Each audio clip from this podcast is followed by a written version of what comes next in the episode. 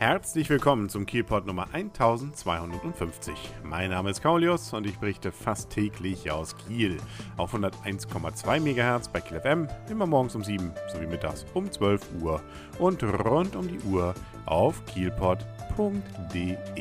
Der ein oder andere Hörer vom Kielpot weiß es ja vielleicht schon. Ich bin durchaus ein Bahnfan. Das heißt, ich bin auch jemand, der gerne mit Zügen fährt und sich auch auf Bahnhöfen aufhält. Insbesondere beschäftigt mich schon seit Kind die Frage mit diesen Prellböcken, die da ja in den Bahnhöfen überall rumstehen, ob da wirklich mal ein Zug gegenfährt. In Kiel hatten wir das ja durchaus schon mal. Einmal war es ja sogar so, dass ein Zug richtig mit voll Schmackes dagegen ist und da einiges dann kaputt gegangen ist. Und an diesem Montagmittag jetzt in Kiel konnte man sowas wieder erleben allerdings wohl nicht mit Schmackes, aber doch so, dass der Zug nicht mehr rechtzeitig zum Stehen kam und durchaus ein Scheppern, wie es die Kieler Nachrichten melden, zu vernehmen waren. Leider hat es auch dazu geführt, dass eine 81-jährige Reisende wohl mit dem Kopf gegen ein Fenster geknallt ist und danach im, über Schmerzen im Schulter- und Nackenbereich dann geklagt hat. Das klingt jetzt noch nicht so dramatisch, ist aber sicherlich unangenehm und so gesehen musste diese Dame dann entsprechend in die Klinik. Nunmehr wird wird ermittelt. Man weiß noch nicht so ganz genau, was da eigentlich jetzt der Grund für war. Kann ja auch einfach sein, dass da vielleicht technisches Versagen war. Muss ja nicht heißen, dass man zu spät gebremst hat. Und auch die Schadenshöhe, die ist noch nicht weiter bekannt gegeben worden. Aber immerhin tatsächlich die Prellböcke, sagt, sieht man mal wieder, haben einen Sinn, weil ansonsten wäre der Zug ja jetzt dann irgendwo da beim Zopf wahrscheinlich.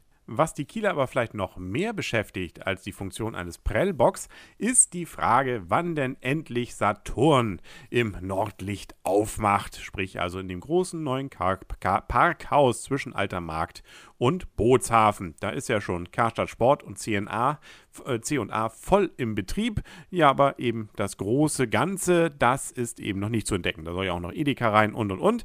Und unter anderem gibt es ja dann unten auch noch eine Passage und ein Café und ja, da fehlt also noch ein bisschen was. Nun soll es wohl wirklich, wirklich, wirklich auch mit Saturn weitergehen.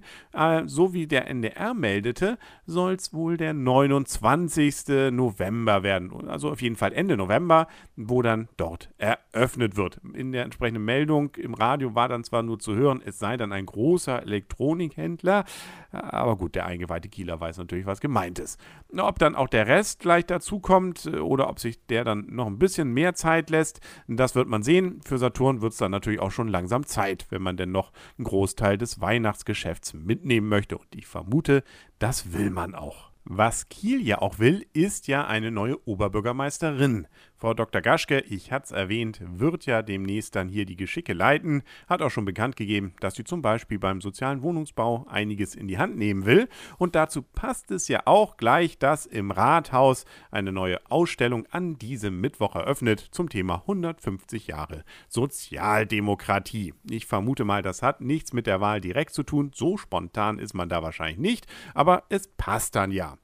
Das Ganze läuft unter dem Motto für Freiheit, Gerechtigkeit und Solidarität. Solidarität und äh, wird eben ab diesem 14. November dann im Foyer des Kieler Rathauses zu sehen sein. Die vom Archiv der sozialen Demokratie der Friedrich-Ebert-Stiftung erarbeitete Ausstellung, die im September bereits im Deutschen Bundestag gezeigt wurde, ja, und jetzt eben in Kiel, ermöglicht mit zahlreichen Exponaten einen Streifzug durch die wechselhafte Geschichte der Sozialdemokratie in Deutschland. Stadtpräsidentin Kati Kiezer wird also dann das Ganze eröffnen, zusammen mit Dr. Roland Schmidt, der ist Geschäftsführer der Friedrich-Ebert-Stiftung, und Dr. Ralf Stegner, seines Zeichens ja bekanntermaßen der Vorsitzende der SPD Schleswig-Holstein.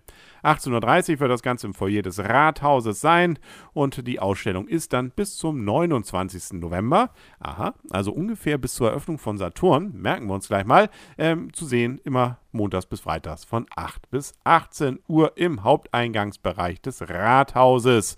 Also freuen wir uns drauf, gibt ein bisschen was von der SPD zu sehen. Und wo wir gerade bei Ausstellungen sind, im Warleberger Hof gibt es auch was Neues, aber erst ab Freitag, jetzt dem 16. November, da wird die neue Ausstellung nämlich um 11 Uhr eröffnet und dort geht es um Kiel im Bild, Ansichten aus der Sammlung der Kieler Stadt- und Schifffahrtsmuseum.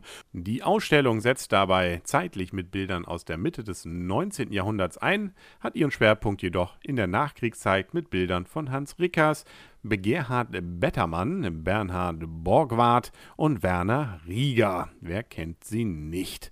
Ja, der zeitliche Horizont der Schau endet mit Bildern von Gretel Riemann und Friedrich Andersen vom Beginn des 21. Jahrhunderts. Sprich also wirklich mal ein Rundumblick, zumindest aufs Blick der Künstler, die sich Kiel dann eben aus künstlerischer Sicht und Interpretationsfähigkeit dann genähert haben. Wie gesagt, ab Freitag jetzt und die Eröffnung ist um 11 Uhr. Und die nächste Folge vom Kielpot, die gibt es dann schon morgen hier auf kielpot.de unter der 1,2 MHz bei Kiel FM. Bis dahin wünscht alles Gute, euer und ihr, Kaulius und tschüss.